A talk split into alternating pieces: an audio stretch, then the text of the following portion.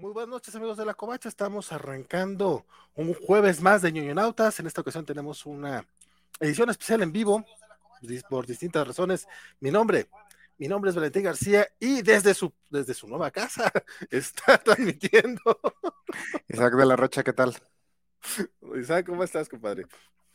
Bien, razonablemente bien. Un poco triste porque, bueno, la razón de este especial en vivo es que mi computadora se rehúsa a dejarme terminar la edición del programa que habíamos grabado de año 1, así que tuvimos que improvisar algo rápido.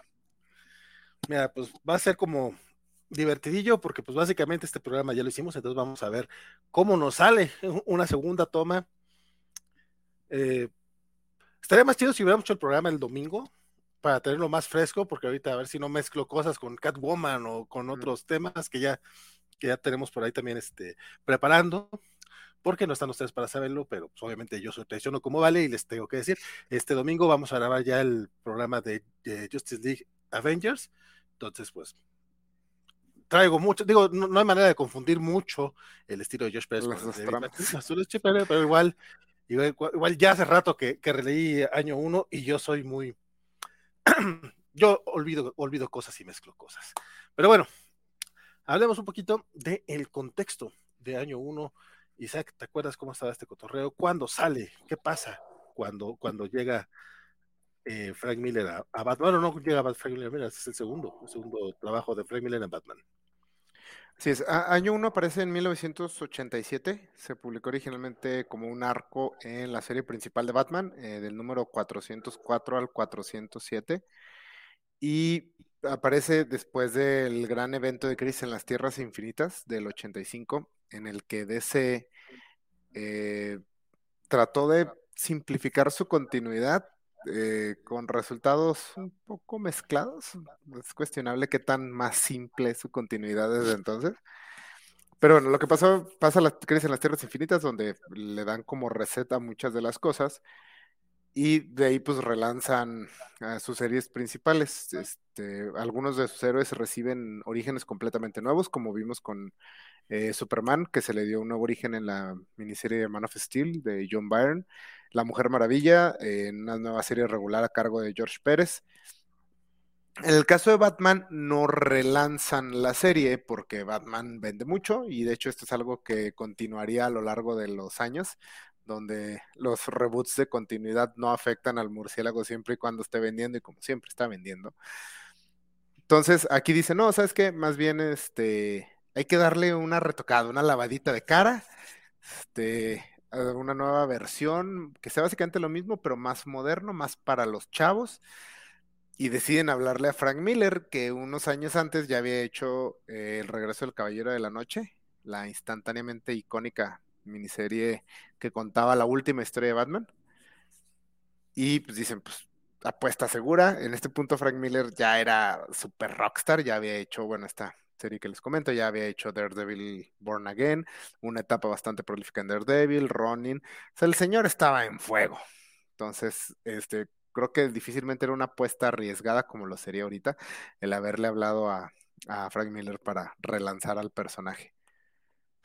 Sí, no, bueno, si ahorita le hablas a Frank Miller para relanzar el personaje, de entrada terminará siendo todavía más conservador y más este y más más él más que lo que todo más Frank de lo que lo estamos viendo aquí.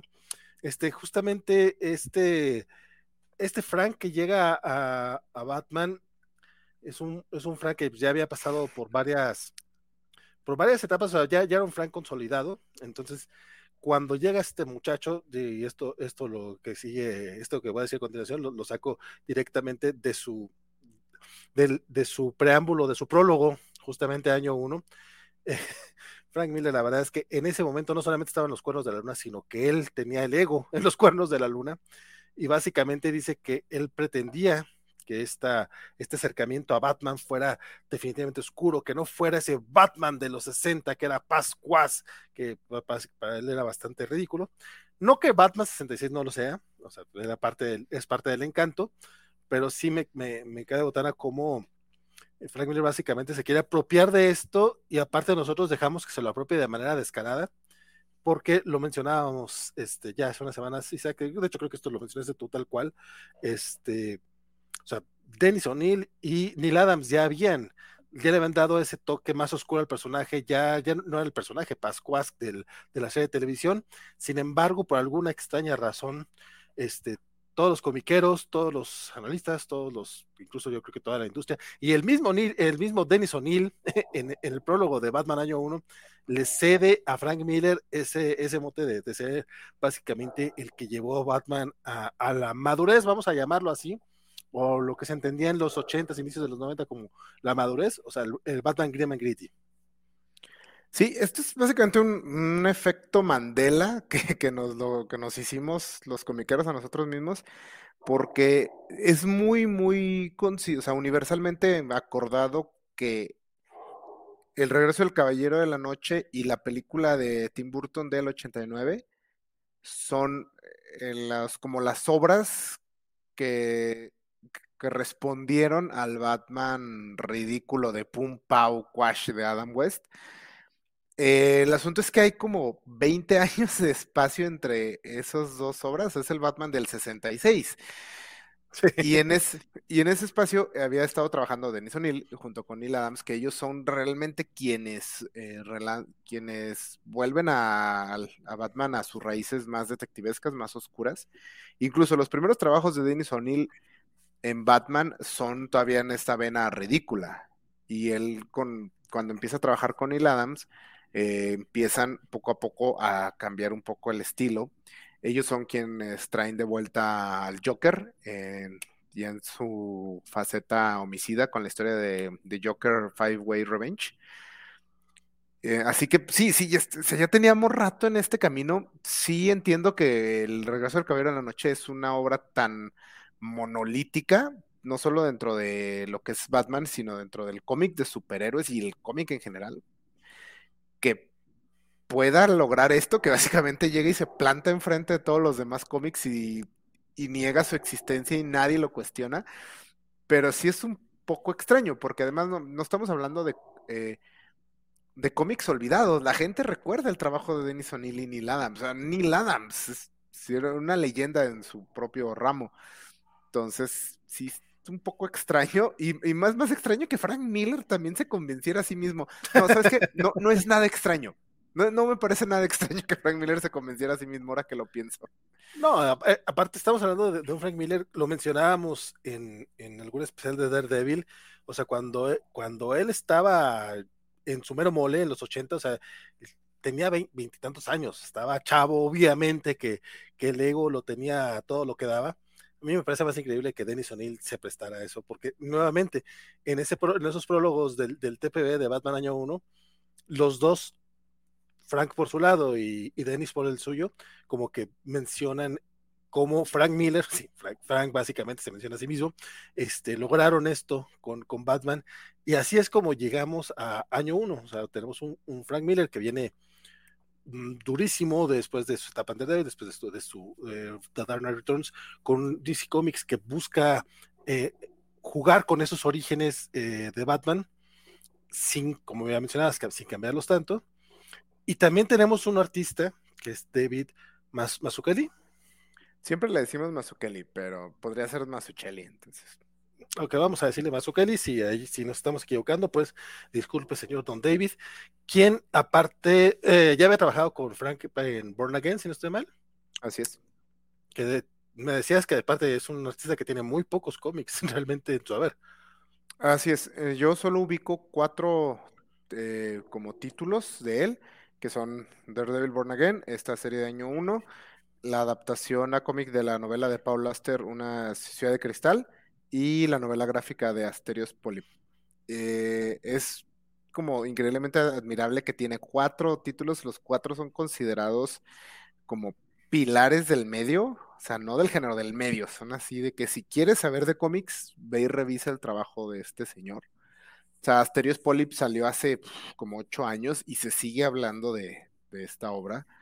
Entonces es, increíble, la verdad. Eh, no sé yo en la que se dedica, debe hacer algo aparte de dibujar cómics, pero es un, uno de los dibujantes de cómics. y en año uno lo demuestra. O sea, más adelante hablaremos ya más a detalle de su arte, pero señor dibujante.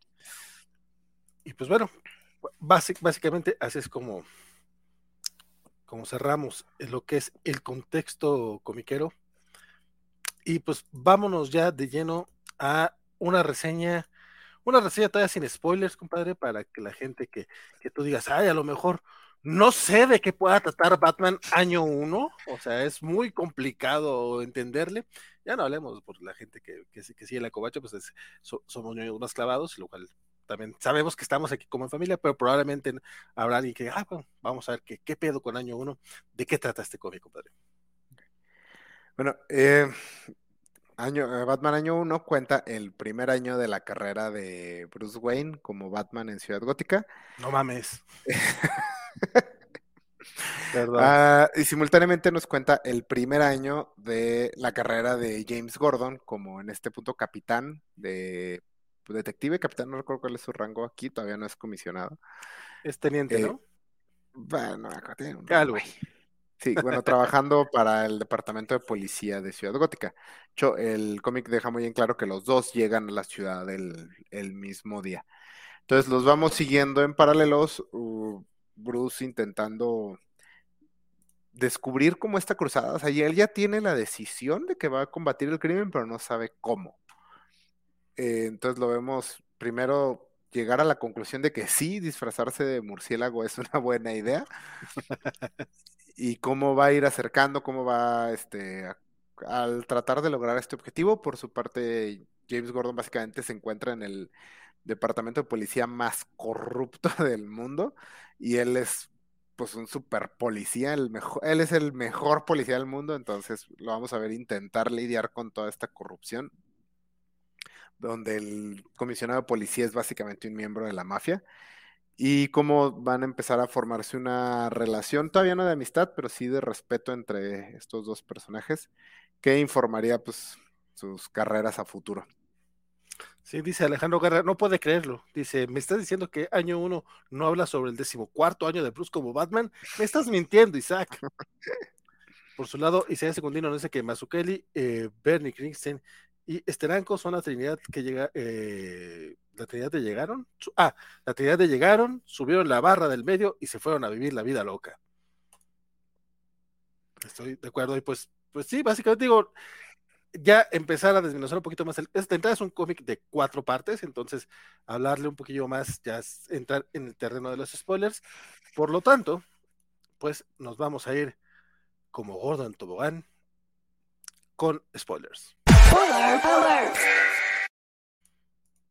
Nomás para usar el La cortería que casi nunca lo usamos acá. Este, pues bueno. Eh, eh, ah, creo, que me adelanté, pero bueno, básicamente es que también preguntarte, Isaac, si te gusta este cómic, pues yo creo que está un poquito de, de, más, ¿no?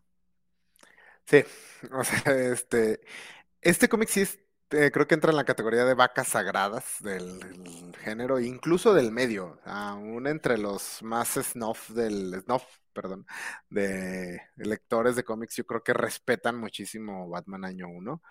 Y la verdad es que se lo merece. Es, en mi opinión, una obra maestra. Este, siempre he comentado que la, ver una lista de las mejores historias de Batman es bien aburrido porque los primeros cinco lugares siempre son los mismos cómics y los primeros dos lugares únicamente se los están peleando entre año uno y el regreso del Caballero de la Noche, pero la verdad es una competencia justa. Se merece ese lugar año uno, estar en el primero o segundo lugar. Entonces, sí, para mí es. Eh, también ya todos lo leyeron, no creo que vengan aquí a, a ver, ay, leeré año uno. Bueno, si tienen la duda, léanlo, la verdad es. Podrías enseñar una clase con este cómic acerca de narrativa gráfica. Es una, a mi parecer, es una obra maestra. Sí, no, dice que aprendí ya a bajar el volumen de las cortinillas. Si tan solo lo hiciera con el outro, no, no, no, con el outro es para que ya sepa, ah, ya se van, quítenselos, quítenselos, audífonos friega. Este, bueno, mencionabas que incluso los más snobs este, respetan mucho año uno. Bueno, pues yo no me considero muy snob, pero no voy a respetar año uno. Bueno, no es que no lo vaya a respetar, este, evidentemente es un cómic que me gusta. Esta, en esta relectura que hicimos, este, em, le descubrí más cosillas, o sea, de repente sí, le, no, no, le voy a llamar costuras porque a lo mejor sería muy mamón, pero sí vicios. Encontré muchos vicios de, de, Frank Miller que era como, cuando, lo estoy leyendo me, está dando, este, me empiezo yo, yo, a preguntar, ¿cómo fue que no vimos venir lo que, lo que iba a pasar con Frank en los 90 y en los 2000? O sea, aquí ya está marcado, ya está la tendencia eh, muy conservadora, un tanto misógina de, de nuestro querido Frank aún así es un gran cómic que yo también pondré un poquito ahí entre paréntesis si es Batman año 1. Eh, es un cómic más de James Gordon featuring Batman, lo cual también agradezco demasiado porque como lo que está pasando actualmente con el cómic de Joker de James Tanyon, que es un cómic sobre James Gordon, tenemos una exploración del personaje bastante chingona y de repente como que como no vende igual el nombre de James Gordon en portada que si tenemos a Batman o a Joker, este, entiendo pues, pero sí, básicamente, de hecho, pues, lo, mencionábamos también ya previamente, ¿no? El cuarto capítulo básicamente es eh, solamente James Gordon porque incluso la narración en primera persona de Bruce Wayne eh, se deja de utilizar en el tercer capítulo, de hecho como a mediados del tercer capítulo, y a todo se acerca desde el punto de vista de James Gordon, porque pues así lo, necesitaba la historia y qué bueno también que Frank Miller no se, no se, no se clavó con la idea de que tenía que ser un cómic sobre Batman, porque a fin de cuentas es una historia sobre el sistema policíaco de, Ciudad Gótica y creo que eso este, tiene demasiada carnita, tiene demasiado este, demasiado tema ahí que, que, que, se le puede rascar y que pues, se aprovecha bastante bien, sobre todo porque todavía no estamos en esa época de los supervillanos, es esta, es este, es este Batman que todavía está peleando contra un crimen organizado y sin tanto, sin tanta paramaya, sin tanto disfraz, y se presta bastante bien que, que Gordon sea como el protagonista. Sí, de hecho, eh, no he leído mucho Batman de la era de los 70, 60. Entonces, eh, para mí sí fue como Frank Miller quien convirtió a James Gordon en el, básicamente el segundo personaje más importante de la mitología de Batman, porque también en El Regreso del Caballero de la Noche es un personaje muy, muy, muy prominente.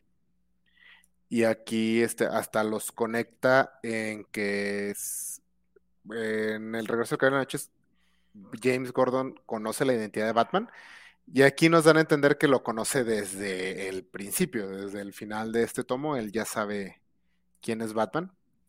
Entonces, este, para mí, si estos son como los cómics que lo elevaron a personajazo que es, para mí yo creo que es la segunda figura más importante del mito de Batman. ¿Solo después de Alfred? Mm, yo pensaba solo después de Batman. Ah, ah, ok, ok, ok, perdón. Pensé que, decías personaje de Batman aparte. De apoyo. No, no, para mí debe ser el segundo más importante. Está Batman y luego después James Gordon, yo creo que es. Eh, a, mí sí me gusta mucho el Batman que pelea contra la mafia, contra el crimen. Eh, en parte es porque es algo que vemos muy poco. De hecho, año uno básicamente creó como su continuidad. A diferencia de Superman y la Mujer Maravilla, que empezaron eh, sus orígenes y las series contó su origen y, luego todo lo demás. El año uno fue. Las series ya existían, o sea, la, serie regular continuó. Continuó y año uno simplemente dijeron, no, año uno ahora es el origen, pero todo lo que ha pasado desde siempre está ahí. Entonces se empezaron a contar como historias ubicadas en esta continuidad y sí tendían a hacer historias como muy cargadas más al noir, al crimen. Eh, aunque a veces fuera puro disfraz, como comentamos en el largo Halloween. Pero sí, me gusta mucho eso porque es, creo que es algo que sí se ha perdido un poco por la misma necesidad de que Batman cada vez se ha convertido más y más y más en un superhéroe, ya como que los mafiosos pues ya no le pueden hacer nada. No, bueno, si ya no, si no le puede hacer nada ni Superman al parecer, porque pinche DC no vaya a hacer la de malas, pero bueno, esa es parte de, mi hate gratuito contra Batman, que ahorita no vamos a, mencionarlo. Este, más allá de lo que ya acabo de mencionarlo. Eh, mm, tu, tu, apreciación de que James Gunn sea el personaje más importante de, la mitología batmanesca me suena interesante. Ya eso no me lo habías comentado, así me agarró un poquito de, oh, oh, oh, seguro, seguro, porque eh, entiendo el punto, porque yo pienso en los personajes de apoyo, pero sí James Gordon podría ser no necesariamente un personaje de apoyo de Bruce Wayne, o sea, pues un personaje por sí mismo, y en esa parte, eh, vamos, sí, sí, te lo entiendo bastante bien. Justo eh, mencionaba que este, que este cómic es un poquito más eh, James Gordon Year One, porque es el personaje que, que, realmente, al que realmente vemos, este, que, que, va creciendo a lo largo del año, o sea, el de, el de Bruce es demasiado eh, mm, de, de, A a B muy, pues no había mucho a dónde irse, o sea, básicamente teníamos que verlo convertirse en Batman, entonces pues, es lo que es lo que hace, entrena, pelea contra los malos, o sea, y a lo mejor esta vez podrá ser de las primeras veces que, vemos, que, que vimos que hizo eso, no estoy muy seguro, este, tampoco he leído muchos cómics de Batman antes de los 70, este, pero esta, es, este proceso de Batman lo hemos, lo hemos visto incontables veces, probablemente a partir de aquí, como muchas cosas que hizo Frank Miller con Batman, que la hemos, hemos visto repetidas y repetidas y repetidas, este, este proceso del Batman joven que crece, que, que, que entrena, que, que primero no se pone el traje, que después sí se lo pone, tonterías así, lo hemos visto N cantidad de veces, pero el, el, arco, el arco de James Gordon no tanto mencionaba yo que de los tonos conservadores de, Frank Miller, justamente en el caso de, James, porque uno, de sus arcos dentro de, la historia es cuando básicamente le pone los cuernos a su esposa, es a, su, esposa embarazada, y básicamente nos lo platica, como lo está platicando desde el punto de James Gordon, es casi, casi como lo entiendes, ¿no? Es como que, ah, pues claro, no, no, no, no le quedaba de otra más que ponerle los cuernos a la, a la esposa embarazada. Y es, eso fue lo que me causó un poquito de, un poquito de, de, de, bronca, tengo en esta lectura, esa trama particular eh, con, Bárbara y con Sara, que sí, que, me quedé así como que, no chingues, James, aunque por otro lado también se agradece tener personajes que son falibles, porque un personaje que es, es todo perfecto y que no la riega jamás, pues este, eh, es aburrido, pero aquí no, no siento que nos demuestren tanto que ese fue un error, sino como que fue un, un una situación que, no, que, no, que, que James no podía este, evitar.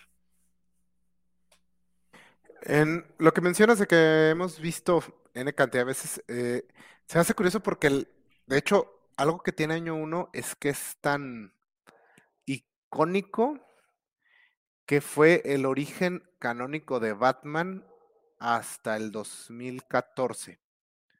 O sea, no volvimos a ver otro origen de Batman eh, desde 87 hasta esa fecha. Por su parte, Bat Superman tuvo creo que como cuatro o cinco orígenes nuevos. Eh, la Mujer Maravilla, eh, no, no recuerdo que haya habido tantas miniseries, pero también ha habido, hubo cambios a su origen. Entonces, eh, no siento yo que hayamos visto tanto, más bien a lo mejor por las eh, la cantidad de adaptaciones eh, que ha tenido Batman.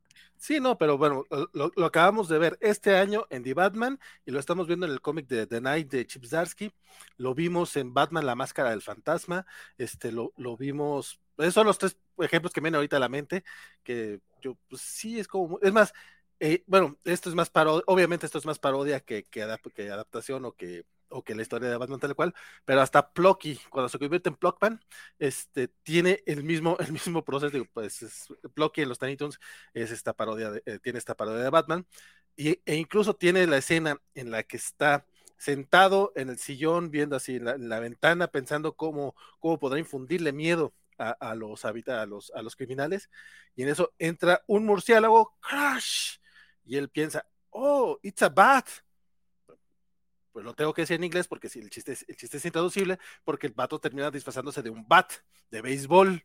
Entonces es como, ah, gracias, ya después se disfraza de, murciélago. Pero vamos, es como, sí es icónico porque es, es, llega a ser parodiable y todo, pero también es como un, una trama recurrente. En, los mismos tiempos, si tú quieres, pero ¿cuántos años uno hemos visto? Años uno, años dos hemos visto en todo este tiempo. De, de, del Batman que sale a, entrenar, bueno, obviamente el Batman de 15 me está olvidando, pero pero es más, más o menos es esa misma historia. A eso me refería, a eso me refería, pues. Ok. Este, pero el. Ay, ya hasta se me olvidó que te iba a decir. Mira, una de las cosas, una de las cosas que sí agradezco es que en este, aunque sí aparece, obviamente, por, nos decía Isaiah Secundino que spoiler mueren Marta y Thomas Wayne. Sí, en este cómic también se mueren ellos, obviamente vemos el asesinato, pero no vemos eh, el momento de que le, arrancan las perlas a Marta y caen ensangrentadas, que también ese fue ya un, o sea, no hay eh, versión del origen de Batman que no incluya las malditas perlas de Marta Wayne, que es como ya búsquense otro ángulo. De hecho, e, en este cómic salen las perlas. No, ¿verdad? No salen. No, no. Por eso te digo, agradezco que aunque aparece el asesinato, no salen las perlas. Sí, de hecho, eh, la muerte de los Wayne es tan así como ya tan, tan, tan, tan trillada. De hecho, hemos visto más veces la muerte de los Wayne que el origen de Batman en el sentido del que mencionas de entrenar y eso porque eso en películas lo hemos visto tres veces. Cuatro si contamos la adaptación animada de año uno. Este, en, no, mentira, lo, hemos visto La Máscara del Fantasma y Batman Inicia únicamente. Lo hemos visto así como el origen de Batman. Hemos visto más veces la muerte de los Wayne que, que, que la decisión de Bruce de hacerse Batman. O sea, viene en Teen Titans Go y en Joker la muerte de los Wayne. Viene, déjate, en Titans Go no hay, tanto problema porque es, es la parodia, es, es, la burla, y qué, qué hermosa es Teen Titans Goes to the Movies. Este, viene en Joker. O sea, ahí es donde sí es, es como, ahí sí es donde dices, chinga tu cola.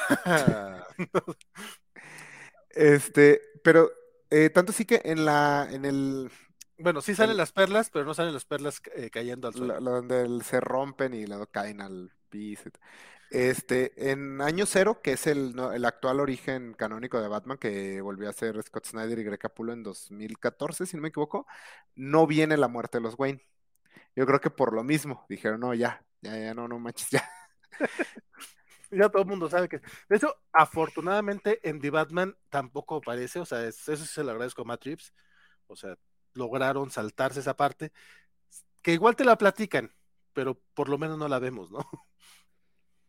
Sí, es que ya la, muerte, o sea, la escena de la muerte, y especialmente entiendo por qué la, lo de las perlas es tan icónico. Este, el, regreso del cabello de la noche es, nuevamente ya lo mencionamos, una obra casi monolítica, entonces sí, sí lo entiendo, y es, está, como imagen está chingón. O sea, sí lo hizo muy dramático y la manera en que lo presenta y todo, pero ya, sí, también, ya, ya, tranquilos. Este, en, lo que, en la parte que mencionabas de que Batman va nada más de A a B, eso es algo muy de, eh, de los superhéroes, y sobre todo los superhéroes de DC, y sobre todo creo que de la Trinidad, de su carácter tan casi mitológico, que básicamente son la historia de cómo se convierten en héroes y lo cómo son héroes toda su vida y cómo se mueren. Entonces, este, pasa mucho con, pues creo que Superman tiene como el mismo, no, no diría problema, porque creo que es como simplemente parte de, pero sí es como cómo se convierten en leyendas. Y eh, entonces eso sí le, le pasa aquí, que no, no son como personajes tan aterrizados en esa manera. Entonces, este, por ejemplo, los, los personajes de Marvel, por ejemplo, varios de los personajes de Marvel, su origen es la parte menos interesante e importante de, de, sus historias. En cambio, con estos personajes de ese tío, sobre todo con la Trinidad, que son tan casi mitológicos, tan icónicos, eh, su razón de ser suele estar mucho en, su origen. Entonces suele ser como un camino medio lineal de A a B, de soy un humano, ahora soy un dios. Y ya. Pues, pues sí, es parte de la diferencia justamente entre los universos. Lo comentábamos, lo comentamos creo ampliamente en el programa de Kingdom Come, es ese esas diferencias pues entre el universo DC y el universo Marvel, que aunque son superhéroes, sí hay este, una manera distinta de tratarlos y como bien mencionas, sobre todo a, bueno, mencionas a la Trinidad, este, yo, yo lo, expandiría un poquito a la Liga de la Justicia, porque incluso Flash, que, que es este personaje que puede ser Wally, puede ser Barry, y tienen diferencias en su personalidad, eh, realmente a la hora de hablar ya del icono o hablar del personaje como superhéroe, termina siendo muy, muy, muy el mismo personaje. De hecho, por eso en muchas ocasiones terminan haciéndolo, no importa que sea, eh, que sea Barry o que sea Wally, el personaje, por ejemplo, que vemos en la Arrowverse, sigue siendo Flash tal cual, y aunque muchos le vean cara, incluso hasta de Bart Allen, ¿no? Pero bueno, sigamos un poquito con Batman Año 1. Por acá ya tenemos algunos comentarios. Aprovechemos que hoy estamos este, vivo para, para leer algunos comentarios. Dice Luis Juárez a través de Facebook que se sabía que James terminaba con Sara, aunque yo no lo disculpaba. Que justamente lo vimos en, en The Dark Knight Returns y es parte de, esta continuidad de, año 1 que traía actualmente Isaac para que ahorita nos lo comentes. Arturo Guti dice: A mí me agrada que se le dé ese tono gris a Gordon con el engaño a su esposa. Está bien que a pesar de ser incorruptible tiene errores y eso lo, hace un personaje más humano, que eh, coincido bastante con, esa apreciación, nada más si siento que ese error no, no, no, no, lo hacen ver tanto como error, probablemente porque lo estamos viendo desde el punto de vista de, James, porque sí, el punto de vista de, Bárbara no lo vemos absolutamente para nada, al contrario, o sea, creo que nunca termina de, reaccionar, este, cuando apenas le va a decir James, pues mira, te tengo algo que decir, muchacha. Básicamente, te voy a decir que te engaño. El, corte a esa que, a que ella contesta el teléfono y básicamente, sí, sí, ya sé, ya sé. O sea, la vemos demasiado sumisa a, a este personaje. O ya sé mi Pau Pau, quien siempre que nos comenta, tengo que decirlo, me encanta ese nombre.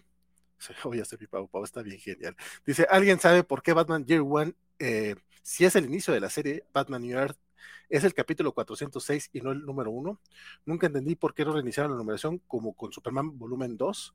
Eh, bueno, básicamente porque Batman Year One es nada más una miniserie dentro de la serie regular.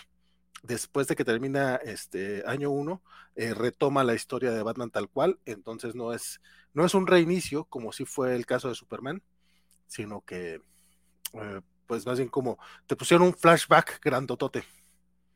Sí, es un retoque al origen, porque de hecho, con, específicamente con Superman sí concluyeron la edad de plata. O sea, de hecho tenemos la historia esta de qué le pasó al hombre del mañana, donde básicamente nos despedimos del Superman de la edad de plata. Y el relanzamiento fue un completo reinicio de la continuidad. Como mencionan, o sea, inicia en el, la miniserie y lo empieza en el 1 y de ahí nos vamos. Eh, Mujer Maravilla fue lo mismo, el Combat no, la, la, serie continuó para siempre, de hecho después sacaron la serie regular esta de Legends of the Dark Knight, donde continuaban contando historias en la continuidad de año 1. Que nos, ahorita eh, hacías esa mención acerca de que esta historia básicamente tiene su continuidad. ¿Quieres expandir un poquito al respecto? No, no eh, quiero. Puedes decir que no, o sea, es válido. No, o sea, por ejemplo, todo lo que. A pesar de que tuvo esta serie de Legends of the Dark Knight, no recuerdo cuánto duró, pero duró bastante. Sí, por lo menos 50 números. Sí, donde volvieron a presentar a todos los villanos y luego después se olvidaron de toda esa serie y sacaron el largo Halloween y Dark Victory, Catwoman When in Rome, la, el one shot este del hombre que ríe, que todos estos se ubican en la continuidad de año De hecho, ha habido, hubo muchos escritores que llegaron a decir, ah, yo estoy contando la continuación de año 1. Oye, espérate, estoy viendo. Neta, neta son 250 números y duró hasta el 2007. Te mamaste, no, no recordaba estos. Tampoco. Nadie, no, de hecho, ni siquiera sé si están recolectados en tomos o cosas así. Los primeros que los llegó a traer el Vida en su momento, en pero yo los recuerdo algunos en media carta y otros ya en tamaño normal. Es, sí me acuerdo que me gustaban mucho, estaban bien chidos, pero no recordaba que hubiera llegado tan lejos. O sea, ¿qué te contaban en Legends of the Night en los 2000? No sé. Pero al parecer el último número lo escribió Christos Gage. Mira tú, de, lo que, de lo que aprende uno cuando empieza a googlear. Este, Sí, justamente en el programa de, de Catwoman When in Rome, que podrán ver próximamente, este, hablábamos un poquito de cómo Jeff Love retomaba pues, básicamente toda la, toda la historia de, año 1. Incluso sí llega a profundizar en algunos, en algunos casos que Frank Miller aquí nada más como que nos los deja, sobre todo en, el tema de Selina, que como que la usa nada más para que esté ahí y tiene una motivación, pero no te la dejan muy clara. Y ya lo retomará Jeff Love casi 20 años después. También lo que comentabas de, de James Gordon y la infidelidad a su esposa, este, creo que ese es un problema principalmente de omisión. Igual que todos los comentan aquí, estoy de acuerdo en que hace como más interesante a James, lo hace menos perfecto.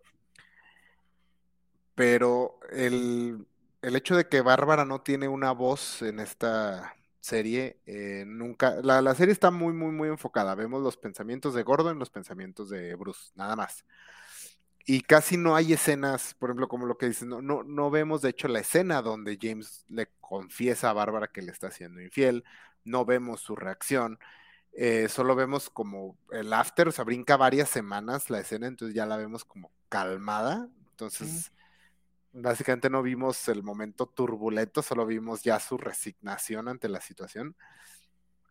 Entonces, creo que es un error más por omisión eh, que que como misoginia así directa, digamos. Eh, sobre todo, tristemente comparándolo con lo que va a hacer Frank Miller más adelante, pues esto es feminismo puro. ¿Eh? Este, y lo mismo pasa. Viéndolo así. sí, tristemente sí. Y lo mismo pasa con Sara, que también es simplemente como la compañera policía de James y de hecho, en El regreso del Caballero de la Noche, eh, ni siquiera aparece Sara. Nunca la, creo que nunca la ves. O sea, así nada más, te cuentan.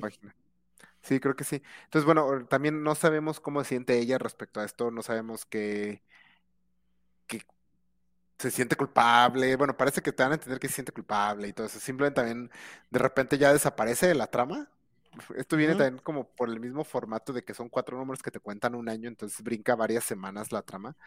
Entonces de repente simplemente ya, ya no está y ya, es como que, ay, ya se arregló. Entonces, tenemos que creer que en ese lapso pasó todo el conflicto del matrimonio de James y el momento donde Sara decide irse de la ciudad y todo. Pero nosotros solo brincamos a cuando nuestro protagonista hombre, este, ya se le arreglaron sus problemas. Entonces, sí, este es un problema de omisión que, pues ya, bueno, la, cultura ha avanzado al punto donde ahorita esta historia ya, yo creo que exploraríamos esos otros puntos de vista. No, y aparte, no solamente hablar de, una cultura un poquito más, este, con, otra perspectiva eh, eh, sobre ciertos temas en las historias, sino incluso eh, avanzamos tanto en los formatos que ya no tenemos tantas miniseries dentro de las series, o al menos no así como Year One, sino que ahora si saliera un Year One, bueno, no te creas, el Year Zero salió más o menos así, fueron 12 números dentro de, 13 números dentro del Batman de, Zack Snyder, de Scott Snyder, perdón. Sí, pero, era del mismo equipo creativo que ya estaba haciendo la serie. Eso también es muy cierto, pero está como más conectado a todo. Porque ahora lo, probablemente lo que pasaría sería que se, lanzarían, como están lanzando, de hecho, justamente Batman the Night de Chip Starsky, o sea, es una, es un, es una serie, es una serie especial, diez, una miniserie, 10 números, este, apartada del, título regular, y ya pensada que, va, que se vaya a vender en formato en, en libros, y seguramente no serán solo cuatro capítulos, o sea, serían mínimo seis para poderle dar un poquito más de, espacio a muchos otros dramas. Entonces ya también, incluso en, ese aspecto queda un poco rebasada ya, bueno, no rebasado, pero simplemente sí ya cambiaron las cosas, cambió el panorama editorial, cambiaron muchas cosas en estos ya también casi 40 años. O sea, este, este cómic tiene 35 años.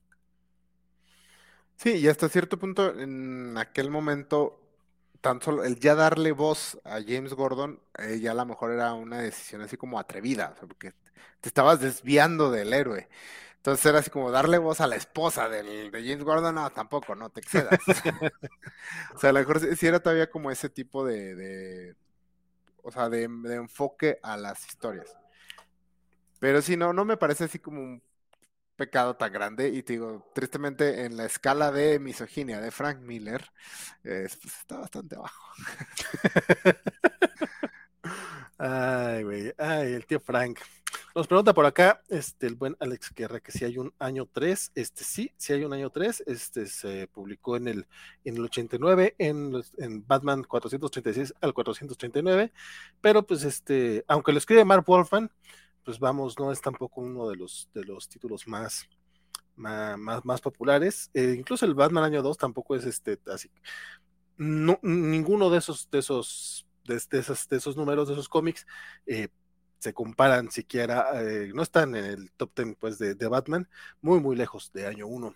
De hecho, el, el, lugar de, de Batman año 2, que eh, Batman Año 2, no me acuerdo quién le escribe, pero la dibuja Alan Davis. O sea, había talento en esas series, no sé qué pasó, pero el lugar, el lugar de Año 2 básicamente lo vino, de Año 2 y Año 3 los vinieron a ocupar Batman Long Halloween y Batman Dark Victory. Mm, sí, básicamente. El Batman Año 2 es de Mike W. Barr. Y de hecho, si no estoy mal, este incluye también por ahí un comiquito, por lo menos un capítulo dibujado por Todd McFarlane o por lo menos portadas. Algo, algo tuvo que ver McFarlane en año 2. Este, dice Luis Joel que aunque año 1 le parece un cómic mejor ejecutado, Born Again creo que es la historia suprema de la dupla Miller Mazzucchelli. ¿Ustedes qué piensan? Yo podría eh, darte un voto de confianza ahí, Luis, pero tendría que releer Born Again. De hecho, tenemos pendiente releer Born Again próximamente, justamente para hablar de, ese cómic que también está bastante chingón. Mm, ay, para mí sí es bien complicado. Este, creo que sí pongo un poquito arribita Born Again. Eh, sí, también estoy de acuerdo. Año uno creo que está mejor ejecutado y Masuchelli sí eleva todavía un poco más su trabajo. Esto tiene este señor entre cada una de sus obras da brincos monumentales. Pero Born Again sí le, le tengo un cierto cariño por el hecho de ser como un final para Daredevil, que era algo increíblemente poco común. O sea, de hecho, puedes leer la etapa de Frank Miller, leer Born Again y no volver a leer un cómic de Daredevil y está bien, ahí te, quedas a gusto. Eso para mí sí le da como algo especial, porque es lo poco común que es eso en los cómics superhéroes. Pregunta por acá si hablaremos de Superman Crisis de Identidad. Eh, no estoy seguro de a cuál crisis de identidad te refieres, compadre, pero no sé si se refiere a Secret Identity. Ah, la de Kurt Busiek. Yo creo que sí es a la que se refiere, la de Kurt Busiek. Si es la de Kurt Busiek, esa todavía creo que eh, podría llegar a estar en este programa, aunque creo que no se ha publicado en México. Entonces, aunque ya rompimos nuestra regla en alguna ocasión, la mayor parte de los títulos que, vamos a revisar aquí eh, procuramos que se puedan conseguir en español aquí en México. Los editores de DC, entonces, eh, darle voz a la esposa de Gordon. ¿Qué eres, Frank? ¿Feminista? tristemente, bueno, Considerando la frase que se, se acuerda a los, a los recuentos, la frase que le dijeron a Alan Moore cuando habló acerca de que iba a dejar lisiada Batichica, este, no me sorprendería una respuesta así de los editores de ese en aquel tiempo. Entonces, pues sí, triste, pero sí. Nos pregunta Luis Juárez que si recordamos que, como se llama el marido de Morena Bacarín, eh, interpretó a Batman en año 1 y luego a Gordon en Gotham. Mm, no, no sabía que había interpretado a Batman en año 1. No sabía que era esposo de Morena Bacarín. Que, que Gandaya, ese hombre, yo lo ubico por ser el protagonista de The Pero gracias por el dato, mi querido Luis Juárez. Samuel eh, Franco, efectivamente, eh, Born Again es supremo a año 1 y año 1 es mejor que The Dark Returns. Dijo Samuel Franco y lo dijo así como debe ser, opiniones duras y contundentes. Y se hace continuo dice que Born Again sí envejeció un poquito mejor. Uh, esa también es una muy buena apreciación. Yo tengo sin leer Born Again unos 10 años. Entonces, espero que para... Como tenemos el calendario de, próximos programas, yo creo que va a ser por ahí de el segundo semestre del año, pero ojalá podamos echarle un ojillo por ahí a Born Again. Vamos a apuntarlo. También para Born Again, eh, aguanta mejor. Secret Identity si se refiere a Mr. Max. Efectivamente, el verdadero año 2 es de Long Halloween y año 3 es Dark Victory. Ego, dice Samuel Franco. Y que Isaac cuente qué le dijeron los ejecutivos. A Frank Miller. Ah, no, lo que cuentan que dijeron acerca de cuando Alan Moore mencionó lo de que quería dejar lisiada a, a Bárbara Gordon en The Clean Joke. Oh. Este, ah, la verdad no, no me siento tan cómodo contándola por el hecho de que la, la frase es bastante desagradable y no quiero equivocarme porque estoy con que el ejecutivo en cuestión era Lin Wayne, eh, pero tampoco me gustaría echarle el muerto a alguien que no, que pues no se lo merece. Este, pero básicamente la, o sea, él preguntó y usaron una, dijeron sí, Licia a la, y usaron una frase increíblemente despectiva para referirse a Bárbara. De hecho, según Alex Guerra, y lo voy a decir yo, citando a Alex Guerra para que tú te sientas en conflicto y yo tampoco tanto, dice, referente a lo que dice Isaac, Alan Moore le preguntó a Len Wayne si podía dejar paralítica a Bárbara y él le respondió, sí, paraliza a esa perra. Esto según el mismo Moore. Eh, sí, esos son lo- los recuentos. Este, tío, no estaba yo seguro si era Lin Wayne, por eso no quería como decir así a detalle. Y Sí, pues, está sí, muy está- agresivo. Sí, está, está sumamente triste, o sea, la verdad, porque aparte estamos hablando de la que era la segunda, tercera superheroína más importante de DC en el momento, entonces sí, sí está gacho, pero bueno, ya lo discutiremos cuando hagamos programa de Killing Joke. Yo ese todavía lo tengo así como muy lejano. No, no, no quiero entrar ahí, hombre. Todavía no. Félix Farfán nos dice: Ah, pero tienes un ¿Qué sucedió con el Caballero de la Noche? escrito por Don Neil Gaiman, Isaac. Que si lo tengo como en mi colección, o solo lo tenemos como en el éter Pues de yo- historias. Yo supongo que sí. Bueno, también eso lo pregunté hace como 10 minutitos porque hubo varios que se me, que se me pasaron, pero yo creo que sí lo tienes en tu colección. De hecho, tan lo tienes que ya hiciste un programa al respecto, ¿no? Hicimos, tenemos un ñoñonautas de, de ese cómic. Perfectísimo, dice Luis Juárez. Podemos hablar de las dos traducciones que Vid hizo de esta miniserie, mi querido Luis. Mm, No podemos hablar ampliamente porque, aunque yo leí las dos, te voy a ser muy honesto, eh, pues las leí hace un chorro.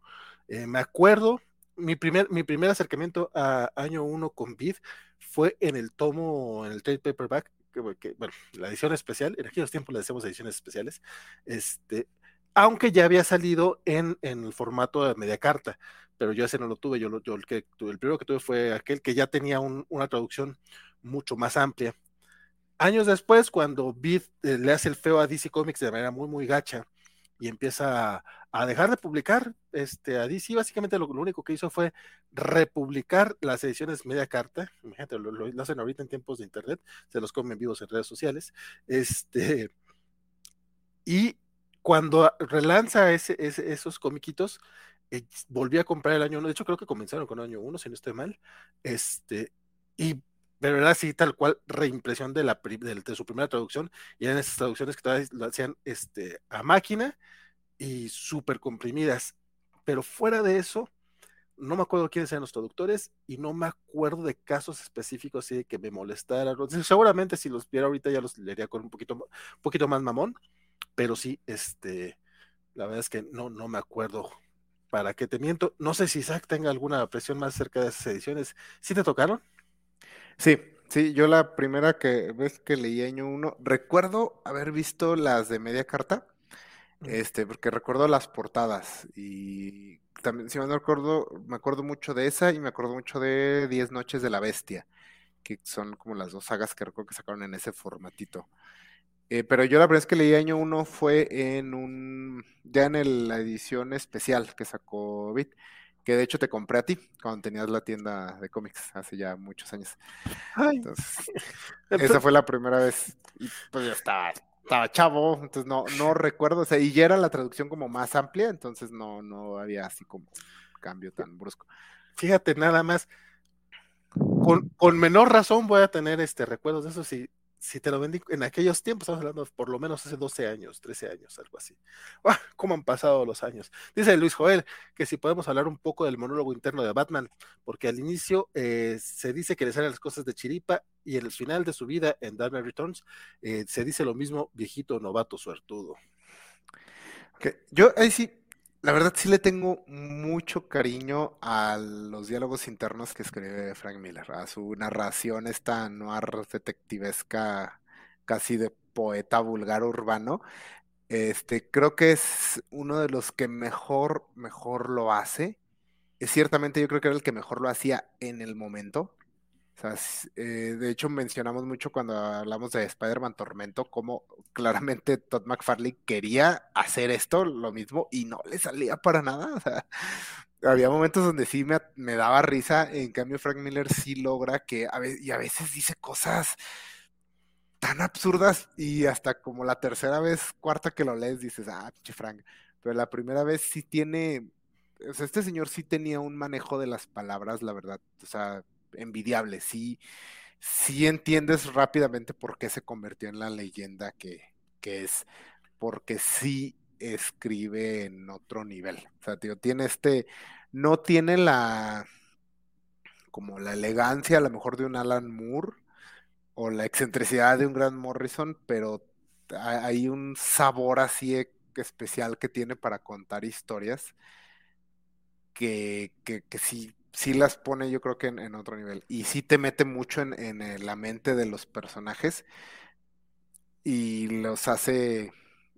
Porque, por ejemplo, él nunca usa su narrativa para, para contarte lo que está pasando en la página, sino para complementar lo que está pasando en la página. Para decirte cómo se sienten los personajes mientras les pasan las cosas que les pasan. Pero aparte lo escribe de la manera más poética posible entonces sí, sí, es uno, sí le, le o sea, gracias a Frank Miller es que me, gusta mucho el, cómic de crimen y pocos escritores creo que le llegan en este tipo de narrativa. Pensaría en Brian Azarello y Eduardo Rizzo a lo mucho.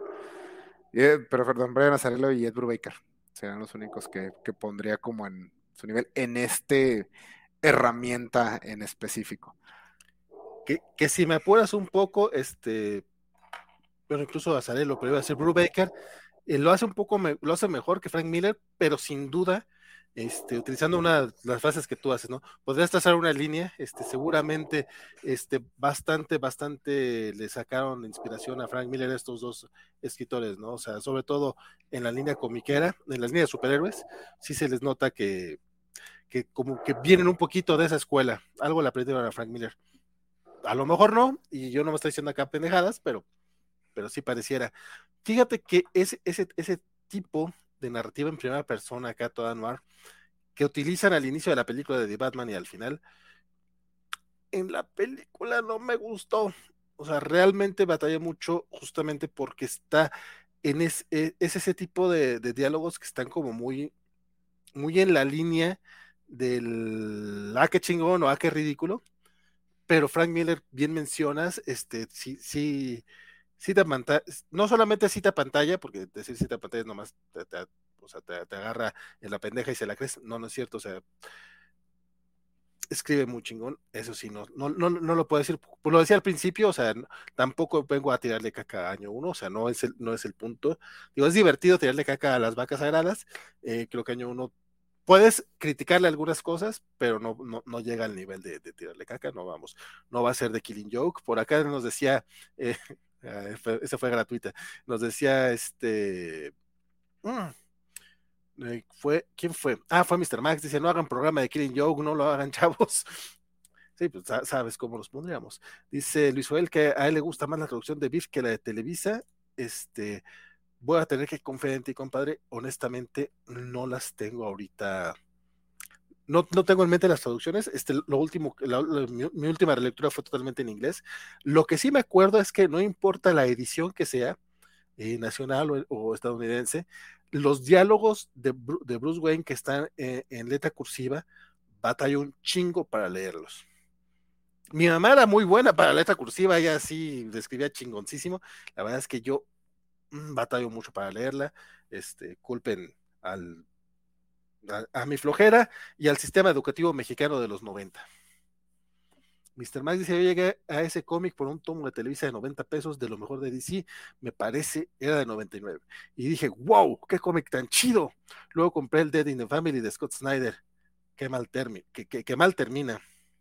Este, eh, dice Félix, Valentín, ¿quieres un Batman año nuevo, chavo? Año 1, chavo. Dije año nuevo, ¿verdad? Año, uno. No, no, no, no solamente año uno, vas a querer Batman, vas a querer Spider-Man, lleve, lleve, vara, vara.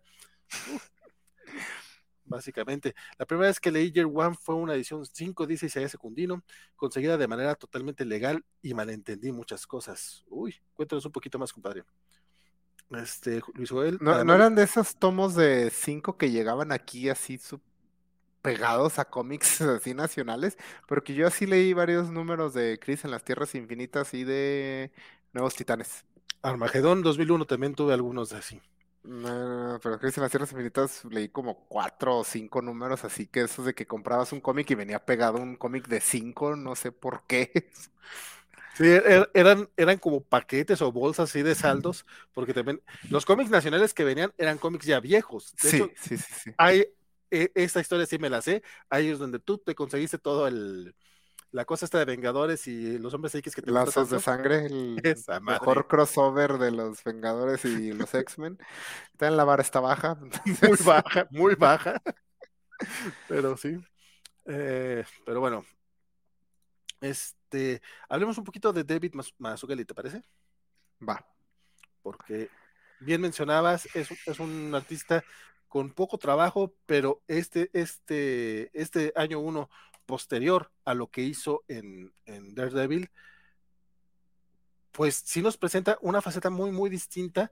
Incluso te, mencionaba yo en algún momento, siento que Mazzucchelli en, en, estos dos trabajos lo que termina haciendo es un poco eh, canalizar a su Frank Miller interno y de acuerdo a, los Frank Millers que, que, está trabajando, porque el de Born Again parece un Frank Miller mucho mejor trabajado, que, no que Frank Miller sea mal, dibujante, al contrario, menos en esos años, pero Mazzucchelli sí intentaba, sobre todo en los rostros y en el tipo de acción de Daredevil, quedaba como muy clásico.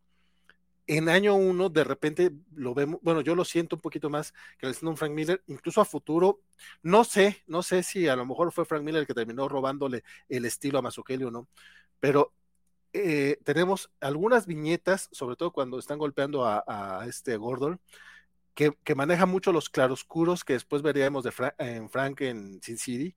Entonces, no sé tanto que sea cuestión del guion, cuestión, o sea, esto, este tema de. Ah, pues de hecho también lo vimos en, la muerte de los, de los Wayne o, o cuando, o cuando entra el murciélago en la, en la ventana, son, estos son estos trazos que abusan mucho de la sombra y de la línea, y no digo abusan de, una manera peyorativa, al contrario, o sea, la, la utiliza muy bien justamente para darnos estos, estos contrastes eh, de un mundo entre sombras, de un mundo, de, una, de una, ciudad gótica este, pues bastante, bastante oscura, pero a la vez pues, llena, llena de acción. Entonces, siento yo a Mazukele como canalizando un Frank Miller, pero te, podría decir, pero podría ser realmente que es como un Frank Miller futuro, entonces a lo mejor estoy, estoy diciéndolo mal y al contrario, Frank termina robándole ese estilillo a este muchacho. Mm, algo que tiene año uno es que es, es, el trazo está más simplificado. Este va tendiendo más a la a lo básico, digamos. El, esto he visto que les pasa a muchos, muchos eh, dibujantes, o sea, muchos de los maestros sobre todo, eh, tienden a, ir simplificando su trazo conforme pasa el tiempo. El, de hecho, si leen Asterios Polyp, el último trabajo de Mazukeli, ahí ya sus personajes son prácticamente bolitas y palitos, o sea, figuras geométricas, son las figuras geométricas más bellas y magistralmente ejecutadas que van a encontrar, pero es básicamente lo que son.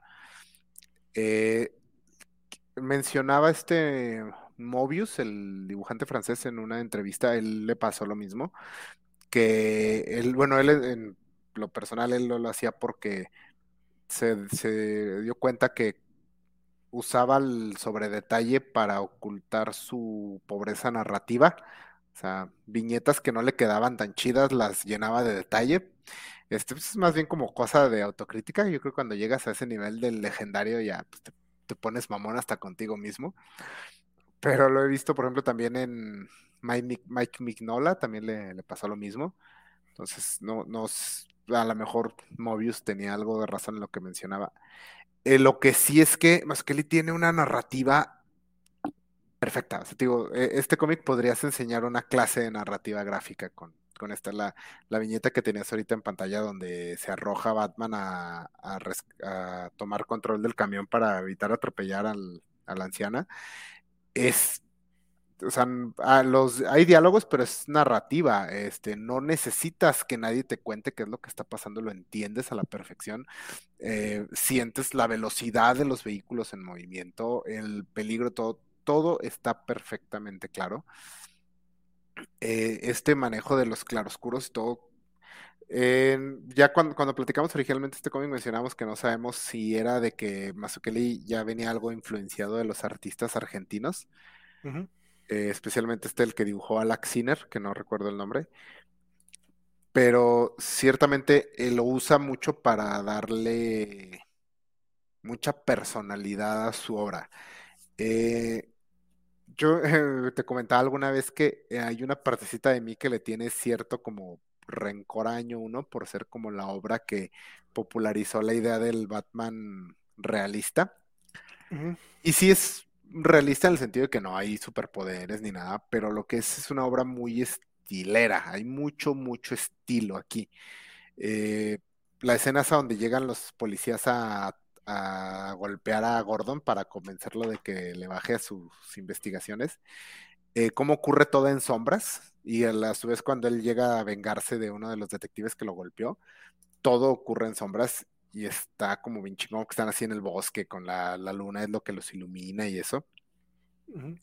Lo comparo, por ejemplo, el, el otro cómic de Batman realista que es Batman Tierra 1, que lo dibuja Gary Frank, que hace un gran trabajo, es un gran dibujante, pero él no hace nada de esto, no hay nada de estilización, no hay este, no hay este juego de luces, no hay este trabajo de crear una realidad específica para este cómic. Eh, Gary Frank dijo, ah, no, pues es realista y es lo que hay.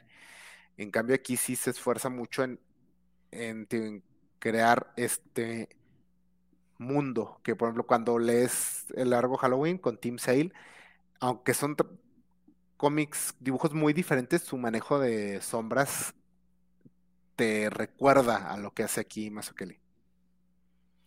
Fíjate que este cómic no sé si tiene alguna versión eh, de estas ediciones que de repente sacó eh, DC que le, llamara, le llamaban Noir o Unwrapped o algo así, que eran solamente las puras tintas o a blanco y negro, que, hay una de, de, de Killing Joke, obviamente, hay incluso hay una de Hush, y no sé, ¿hay, alguna de año uno?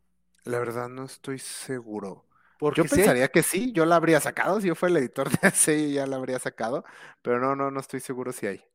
Porque si hay un cómic de, Batman que merece el, tratamiento noir, es justamente año uno, o sea, porque realmente ahorita estoy este, echándole un ojillo, digo, no que no lo hubiera hecho antes, pero ahorita estoy viéndolo, realmente este cómic funcionaría perfecto en blanco y negro, o sea, justamente por la manera en la que maneja este, pues, los claroscuros, las sombras, el, o sea, ve, este dibujo de, James Gordon con, sus, con sus arrugas, con sus golpes, que después de que le, partieron su mandarina en gajos, funciona perfectamente sin color. Y es que sí, este y la verdad es que sí está bastante, bastante cabrón. Sí, de hecho, o sea, en cuatro números se convirtió en uno de los dibujantes más icónicos de Batman. Él no volvió a dibujar a Batman. Y aún así, si es una lista de los dibujantes más icónicos, más importantes, los mejores dibujantes de Batman, eh, va a estar ahí. Y tan definió que hay básicamente toda una corriente de dibujantes de Batman que evocan su trabajo, que puedo mencionar ahorita a Michael Lark en Gotham Central y a Lee Wicks, eh, que recientemente trabajó con la etapa de Tom King, que clara, claramente beben del trabajo de Mazzucchelli. Nos menciona eh, Joel Soto que en Born Again eh, utilizó muchos estilógrafos y pareciera que en año 1 usa pincel o lo que llaman bolt. Emilio Muñoz hablan de que Batman salvó a un gato. pues Batman salva a un gato. Sí, pero demuestra que es un héroe porque está enfrentándose él solo a todo un equipo de SWAT con una cerbatana y aún así toma el tiempo de salvar al gatito. Se nota que no es el Batman de Zack Snyder. Digo, ¿qué pasó? Dice Isaías Secundino, tanto Kelly como Miller han citado a Chester Gould como influencia, así que tal vez ahí las similitudes en buscar un estilo más minimalista. Bueno, en el caso de, de, este Frank Miller, él sí dice tal cual, este, él sí cita justamente a Alex Sinner como una obra en la que se inspiró para Sin City. Este, Mr. Max, creo que también en Ciro, eh, el año cero, que es igual el origen de Batman, está muy estilizado y es de los dibujos más chidos de Greg Capullo. Estoy de acuerdo con eso. Este, bueno, a mí me encanta Año Cero, es, para mí también es. No, no, no, ahí no sé si usaría la palabra obra maestra porque está un poco más inflada de lo necesario, pero me, me gusta mucho. O sea, nota personal, me parece un gran, gran cómic. Y Greg Capullo creo que hace el mejor trabajo de su carrera en esa. Y Francisco Plasencia que hace los colores. que bueno, no es un programa añecero, pero ahí tengo que recordar, el señor se puso la, el reto de, de usar lo menos posible gris y negro, creo. Que cuando hace dibujar un cómic de Batman está súper cabrón, entonces usa mucho color púrpura y verde y así. Que está cabrón hacer eso. Sí, Félix Forfán, que Greg Capullo de McFarlane Clon. Y si bien es de la escuela de McFarlane, obviamente, este, porque básicamente Todd le dijo: Tienes que dibujar como yo si vas a dibujar Spawn. Se lo lleva de calle Greg Capullo a, Todd en cualquier, casi en cualquier momento. O sea, ya después del Spawn 50, es, es Greg Capullo, porque es Todd McFarlane, ¿quién? Básicamente. Félix Farfán, usted no ha aprendido nada a Isaac. Batman puede vencer a la Liga de la Justicia con solo su armadura Hellbat. ¿Qué le dura un SWAT? Este era un Batman que todavía no hacía esas tonterías. Joel Soto David igual, gran trabajo, lo amo, pero damn, es solo otro vato que quiere ser más Kelly. What? Bueno, sí, o sea, mencionaron ahorita Jorge Fornes. Todos ellos tienen ese estilo, pero bueno, la verdad yo creo que no hay nada de malo en pararte en los, hombres, en los hombros de gigantes. O sea, ellos estaban aquí. Eh, lo, creo que Neil Adams mencionaba algo así como que pues, ahorita los dibujantes de ahorita son mejores que los que había antes. Él mencionó, Neil Adams mencionó alguna vez que él destacó porque en su momento no había como competencia, que ahorita seguramente solo sería uno de más, pero también es por el hecho de que todos estos dibujantes vinieron abriendo camino. Entonces, si todos estos dibujantes actuales tienen estilos que beben de, no creo que esté mal, o sea, no es que ah, quieren ser él. Este, a veces logran tener éxito y logran superarlos. Este, digo, no, no está. Ya alguien inventó, eh, está, abrió brecha, pues tú la recorres. No, es básicamente como decir que Frank Whiteley es este, una copia del, de Jeff Darrow, cuando pues sí a lo mejor este, tiene un poco el estilo, pero Jeff Darrow sí está más perro. Este, o el caso de, de Brian Hitch con Alan Davis, que Brian Hitch lo que hizo fue ser como esta copia malechona de, de, Alan Davis, luego ser Brian Hitch bien chingón y luego volver a ser una copia malechona de Alan Davis. Fue muy extraño el, el caso de Brian Hitch. Este otra, otra, vez fue un ataque gratuito del Vale, nomás porque sí. Dice Milton Muñoz, Ladies, gentlemen, you have eaten well, you have eaten Godam's wealth. It's spirit, eh, no vale lo todo, pero dice que esa parte le sigue poniendo la piel eh, erizada al buen Milton Muñoz. Y creo que es tal vez una de las viñetas definitivas de Batman. Dice, oye, hacer mi Pau Pau, la primera vez que leí año 1 fue en el 2016 en CBR, entre paréntesis, dice, era joven, no había para cómics. Dice, leyó una versión castellana y la neta sintió que leía una peli policíaca de los años 70, tipo Arma Mortal, lo cual, compadre, me, causa un poco de conflicto. Arma Mortal no es de los 70, es de los 80. O sea, yo ya estaba vivo cuando salió Arma Mortal y me, dolió, me dolió un poquito, me dolió un poquito eso, pero está bien, estás chavo, se te hace fácil. Ya, bueno, nada más quería mencionarlo. Dice Félix, se ríe y dice: Este es un Batman que aún no, lo, no hace tonterías, pero venció un SWAT completo con una cerbatana y la murciélago. Güey, tú estás diciendo, a ver, SWAT, Liga de la Justicia, o sea, sí hay una diferencia, compadre. Y si Secundino, eh, Capulo sí es mejor que Todd Father, pero nadie dibuja mejores caderas, cadenas que McFarlane. Pues no, pues, o sea, él basó su carrera en dibujar cadenas. Se especializó hacia un nivel absurdo. Este, no, de lo que mencionaban, de que este, sí, este es un Batman que no se anda con teles, pero se enfrenta a todo un equipo SWAT. Eh, es algo que muchos confundimos en el tema de que se, se dice más realista eso no significa realista en el sentido estricto de un documental, o sea, mm, ah. eh, muchas veces tiene más como que ver con la sensación de, o sea, se siente más realista.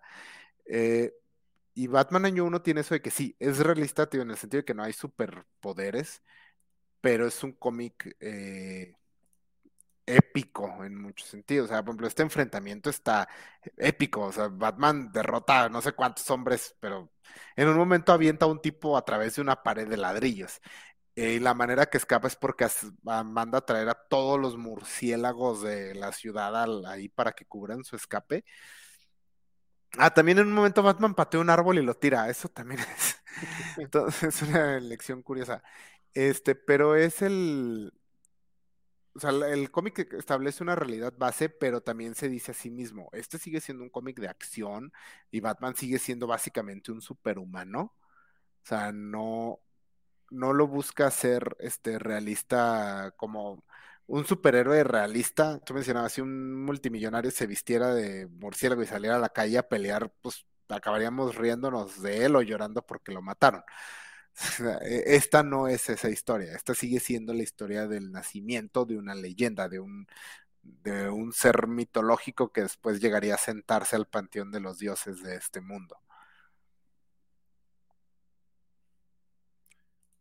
Sí, no, no tengo mucho más que agregar, estoy de acuerdo con eso.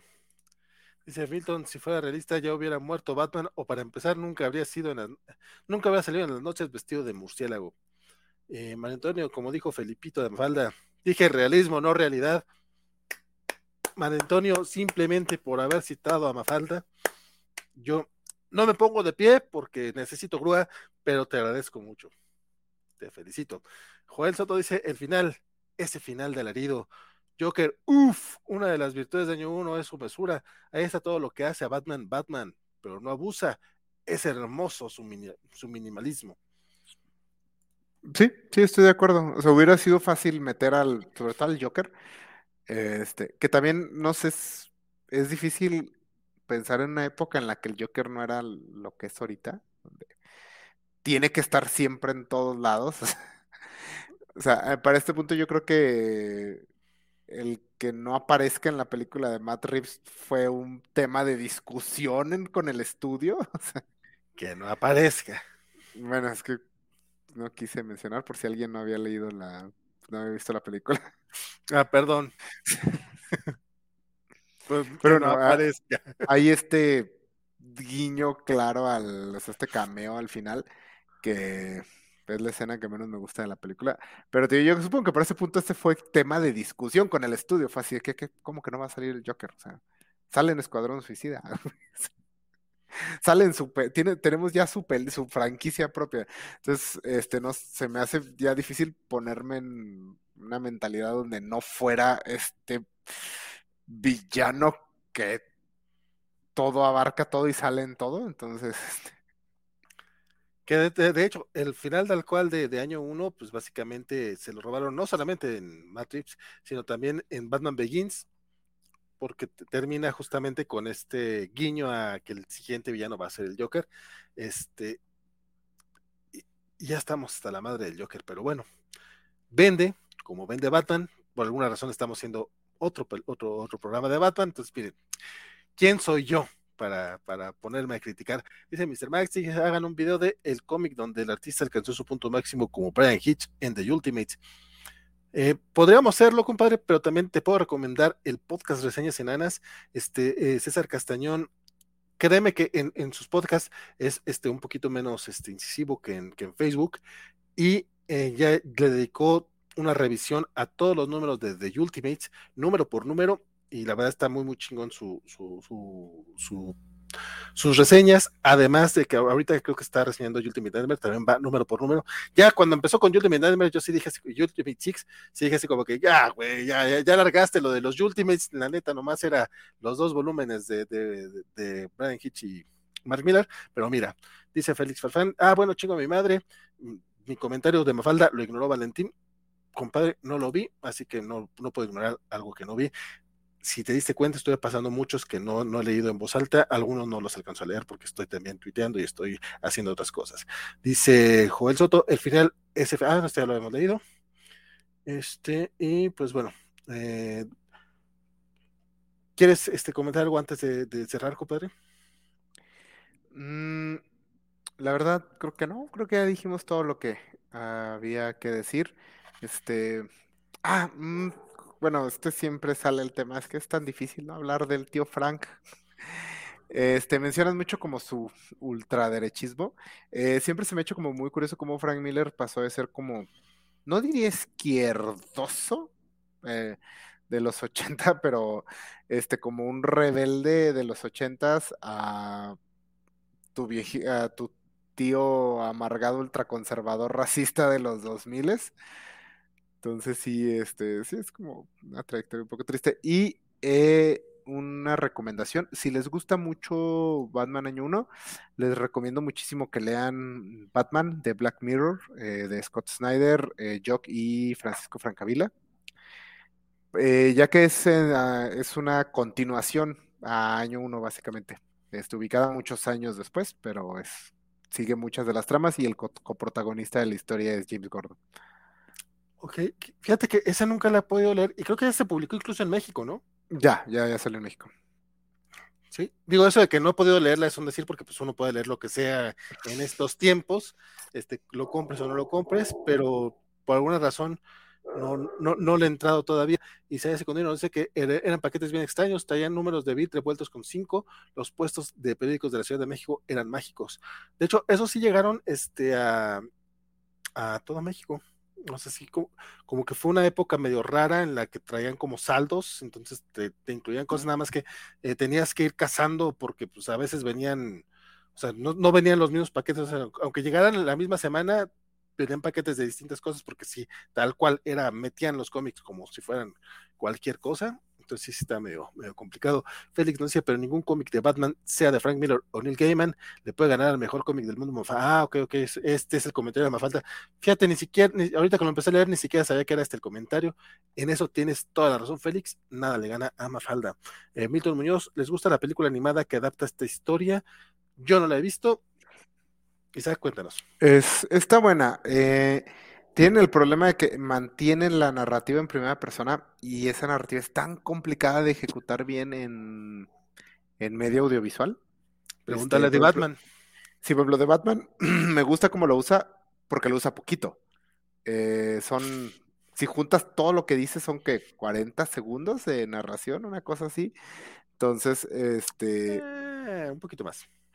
Es bien poquito y creo que eso le ayuda mucho. Eh, hay otros casos mucho menos efectivos como Blade Runner, la versión que tiene narración en primera persona que es pésima. Entonces, este, en año uno sí, sí creo que le estorba, pero también no es un problema de que mucha de la trama está ahí. Entonces, este, sí se topan con ese problema, pero está buena, la animación está muy chida y ahorita la pueden ver y después de ahí inmediatamente poner la adaptación de Long Halloween, que es muy buena, así que sí se la recomiendo. Y dura, que no, como 80 minutos, algo así, así que véanla. Fíjate que el, en el caso de las versiones animadas, muchas han sido mejores que las que los cómics. Ya mencionaste Long Halloween, pero también La muerte de Superman, la más reciente, porque también lo han intentado varias veces. Qué cosa más chingona. La, vi todavía hace unos meses cuando lo subieron a, HBO Max, la volví a ver. Está muy, muy buena eh, La muerte de Superman. ¿Quién diría que una muerte de Superman podría ser buena. Zack Snyder definitivamente no lo dijo. El Joel Soto dice, juzgan mucho a Frank Miller, pero es eh, producto de su tiempo y además sus historias sí tienen muchos personajes femeninos fuertes, solo era otra época. Son personajes femeninos fuertes que les gusta que les golpeen, compadre. Este, en el tema de personajes femeninos fuertes de Frank Miller, este, mm, sí, sí los tiene, pero este, varios de sus personajes femeninos fuertes son, son como Ellen Ripley de Alien, son, eh, son personajes femeninos fuertes que podrían haber sido hombres. Se elimina todas las características femeninas del personaje. Y, para, o sea, para Frank Miller un personaje femenino fuerte es un hombre. Esa es la, verdad. O sea, creo que su personaje... Sí, sí, Marta Washington es un buen personaje, pero elimina todas las características casi femeninas del personaje. Creo que Electra es su ejemplo más exitoso, que a mí me parece un personajazo Electra, eh, pero se me hace tan raro que lo haya creado Frank Miller. pero sí, sí tiene eso. Este, también eh, lo que dice es cierto, es un producto de su tiempo. Este, era que en su momento hizo buenas cosas, o sea, no, no se le quita y es imposible quitarse su lugar en la historia, pero también creo que es importante revisarlo y cuestionarlo. Este, no cuestionar su lugar en la historia, sino cuestionar las decisiones que tomó. O sea, no, no quiere decir que estas historias se vuelvan malas, pero siempre es bueno darles una checada con ojos más modernos. No, simplemente señalarlo como lo que es, pero aquí todo el rato hemos estado hablando de que el cómic es una chingonería. Dice Juan Soto, hace poco leí eh, la última cacería de Kraven y el personaje de Mary Jane se lee muy diferente, con perspectiva millennial. Foreshadowing, seguramente vamos a leer la última cacería de Kraven para junio. Entonces, Isaac, que no lo ha leído, podrá darnos una opinión con ojos frescos. Y dice, nadie dice que ese escritor es misógino, ese escritor es Jean-Marc de Matías y si le has leído más cosas a Jean-Marc de Matías, no podrías decir que es misógino, cosa que con Frank Miller, si puedes. O sea, y el personaje de Mary Jane es un personaje bastante complicado a lo largo de todas las épocas porque la manera en la que lo han trabajado ha sido muy distinto ha tenido muchas facetas, este, pero también suele un personaje bastante, bastante profundo, puede ser bastante eh, complicado. Mary Jane creo que sí, sí, merece también una revisión en general, este, porque creo que sí tiene muchas, muchas cosas que destacar. Oye, Sabi Pau dice, ¿creen que Año 1 hizo un poco de mal a Batman al hacer creer a la gente en general que Batman sea realista 24-7? Isaac, puedes contestarlo. sí, Sí, eso. más que el hecho de creer que Batman es realista, eh, nos hizo creer que, el buen Batman, que un buen Batman es un Batman realista. Este, es un error que pasa mucho que es ves una obra maestra y te clavas a un aspecto superficial y explicas por qué es buena, por esa Batman año 1 no es buena porque sea realista, es bueno porque, y esto va a sonar estúpido, porque es buena. Es buena porque está bien escrita, está bien dibujada, está bien coloreada, está muy bien ejecutada. El realismo es un elemento que pudo haberse usado mal. Este, el Batman oscuro no, no es lo que hace que el regreso del caballero de la noche sea bueno. O sea, Batman contra Superman es muy oscura y no funciona. O sea, eh, es, creo que ese es el, el, problema de estas. No, no puedes culpar ahora al final, pero es eso. Y es un error que pasa mucho. O sea, gracias a Watchmen creemos que se creyó durante años que, el que los superhéroes estuvieran dañaditos hacía una buena historia y cuando solo hacía personajes desagradables si no lo ejecutabas bien. Que básicamente es el, entender, eh, de entender por qué la historia es buena sin necesidad de tener que estarlo repitiendo. Decía Chip Zarsky, ahora que Chip Zarsky se va a hacer cargo del título regular de Batman y está trabajando en Daredevil, hizo un chiste al respecto de que pues, espera que no sea el culpable de que en próximos años o décadas este, la gente empiece a utilizar personajes que se ponen a lloriquear este, en, gárgolas, en, en, lugares así, este, lloviendo, en ciudades eh, que se la pasan lloviendo todo el tiempo, no sé qué, chiste así medio babosón, este, obviamente referencia a Frank Miller porque pues creo que es la segunda persona que le toca trabajar en, en los dos personajes, bueno, creo que nadie había trabajado en los dos personajes al mismo tiempo porque quien esté trabajando en Batman difícilmente tiene otro personaje de nivel A en sus manos. Este, pues Daredevil, eh, digo, Bendis también llegó a escribir un poco de Batman, pero pues no, no ha sido, no ha estado en el título regular. Estoy tratando de pensar quién ha estado en Batman y Daredevil, con los títulos regulares por lo menos, y ahorita no recuerdo, pero fue un chiste muy gracioso de Ben Starsky. Dice, Joel, pienso que, eh, que le hizo tanto mal en ese sentido que hasta Mazukeli tuvo que explicar en un cómic que eso no era su intención. Lo del redino, supongo. la pregunta que mencionaban de cuál sería el peor tío radical, si Alan Moore o Frank Miller, ¿quién sería el mejor invitado a una fiesta? Frank. Eh, no sé, es que, bueno, o sea, Frank está cabrón porque te, va, a querer hablar de Israel. Entonces, e, eso va a ser complicado. Pero Alan, Moore a lo mejor hace magia. Entonces, no, sé. Alan Moore sería mala copa. Pero, no, no, no, sí, no, pero sería mala copa, pero pues así nada más en el sentido de que de necio y la fregada, pero, pero por lo menos no va a estar acosando gente, ni va a estar este con temas de entrada ya, o sea, si a Frank Miller le, haces algún comentario relacionado que suene tantito de izquierda, hay pedo. Entonces, entonces por lo menos creo que Alan Moore sería un poquito más. Eh, nomás lo ignoras y ya.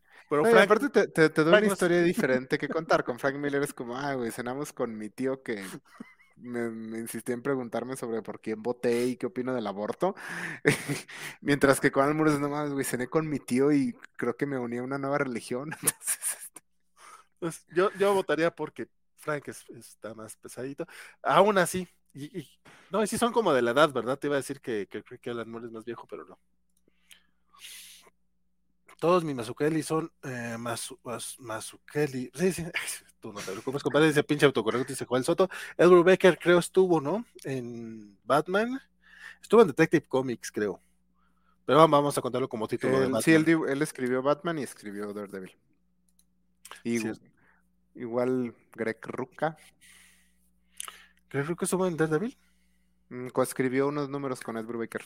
Ah, Lo recuerdo más en Electra. Eh, Alan Moore se cree mago, Alan Moore es peor, dice Joel Soto. Mm, pero qué tal que sí es mago, no sabes. dice si a Frank Miller le das alcohol va a ser peor tipo, peor tío, pero Alan Moore sin alcohol ya está tocado. Sí, sí, de hecho sí ya, este, son muy blandos con Alan cuando sodomizo mujeres en mis cómics, sí está bien Moore. No hombre, pues que no hemos hablado de lo mal que está el tema, sobre todo en Killing Joke, y que no hay un cómic de Alan Moore en el que no terminen mujeres violadas, o sea, también tiene pedos. Pero bueno, Isaac, no sé si valga últimos comentarios, pero igual vamos a dejar que los des, que tú dices, no sé si tengas anuncios parroquiales, algo que comentar. Creo que te invitaron ya a un programa cobacho en cobachando, no sé, algo, cuéntame. Eh, sí, bueno, pues nada, para despedirme, el sábado voy a estar en Cobachando, eh, vamos a estar hablando de la etapa de Corbusiek y George Pérez en Vengadores, en honor al maestro George Pérez que tristemente anunció que pues, tenía cáncer, no recuerdo de qué, este, pero y pues él decidió no tratarse, así que básicamente nos queda muy poco tiempo con el que es, yo creo que una de las pocas leyendas que o sea, sigue viva y pues uno de los mejores dibujantes que, ha tenido el medio. Entonces sí vamos a estarle dando un poco de amor a su trabajo en, en Vengadores, uno de sus últimos grandes trabajos. Y la próxima semana, este, si todo sale bien, debemos estar sacando el capítulo de ñoñonautas de Catwoman, When in Rome. Eh, todo dependerá de qué humor ande mi computadora. Entonces, este, esperemos que todo salga bien. Y como ya mencionó, Vale, eh, después de eso viene también, en honor al maestro George Pérez, un capítulo dedicado a JLA Avengers. Así que pues, estamos por ahí. Y pues espero poder volver a retomar el ritmo con los videos de la ñoñosfera. La semana pasada saqué uno de siete, siete datos curiosos de Mario. Pero la verdad, este, cambiarse de casa es un escándalo. Entonces, este, no, no he podido volver a agarrar el ritmo como me gustaría, pero ahí volveremos. ah, y de Batman es una chulada, vayan a verla, por favor. Eh, pero ya, ya opinamos al respecto en el especial de la Covacha en vivo de The Batman que pueden ver aquí en la Covacha. De hecho, tenemos ya dos especiales de The Batman. Una es una Covacharla con, eh, dirigida por nuestra querida Isabel Ugalde. La otra es una Covacha en vivo, la que somos este, Isaac y un servidor, junto con Eli y con Luis Leal. La próxima semana habrá una nueva Covacha en vivo, porque ante la duda, más Batman porque al parecer la señorita Melón, Axel Alonso, eh, Sofi Persal y el buen Jorge, González también quiere hablar de la película. Entonces, pues mira, mientras la gente siga viendo Batman, pues aquí vamos a tener que hablar de Batman. Pero afortunadamente también hay otros temas. De hecho, ya lancé por ahí en Twitter el, un, una jiribilla. Yo sé que como Isaac no tiene redes sociales, no lo ha visto, pero pues yo básicamente puse sobre la mesa, vamos a hablar del Rorschach de Tom King si le ponían un fab, ya con eso yo convencí a Isaac y ya logré convencerlo. Por ahí alguien salió a decir que, que yo siempre te echo la culpa de que de las cosas que no salen, compadre. Dicen, el de sombrerito siempre le echa la culpa a Isaac. Y yo, pues sí, es su culpa por no tener redes sociales. Pero fuera de eso, pues es cierto, compadre. Pues sí, no tengo redes sociales. Sacaré un, sacaré un Twitter y luego me arrepentiré y lo cerraré seguramente, pero van a ver. así lo hacemos todos la primera vez. Pues nada, este, yo este viernes estaré con eh, Francisco Espinosa, Axel Alonso y Bernardo Ortega hablando de los cómics de la semana. Esta semanita hubo pocos cómics Marvel, pero uy, cómo hubo cómics de Batman. Entonces tendremos un batibloque porque pues ante la duda más Batman y también varios comiquitos indies. Entonces Acompáñenos todos los viernes alrededor de las nueve y media de la noche. Estamos ahí echando el chisme sobre las novedades más recientes del cómic en Estados Unidos. Mi nombre fue Valentín García. Espero que lo siga haciendo la próxima vez que nos veamos. Por favor, sigan ñoñando, síganos en la covacha. Recuerden que tenemos un nuevo Twitter, MX La Covacha. Y también estamos en, Facebook, TikTok, Twitch, YouTube y más redes sociales. Un gusto haber estado aquí con ustedes. Hasta luego.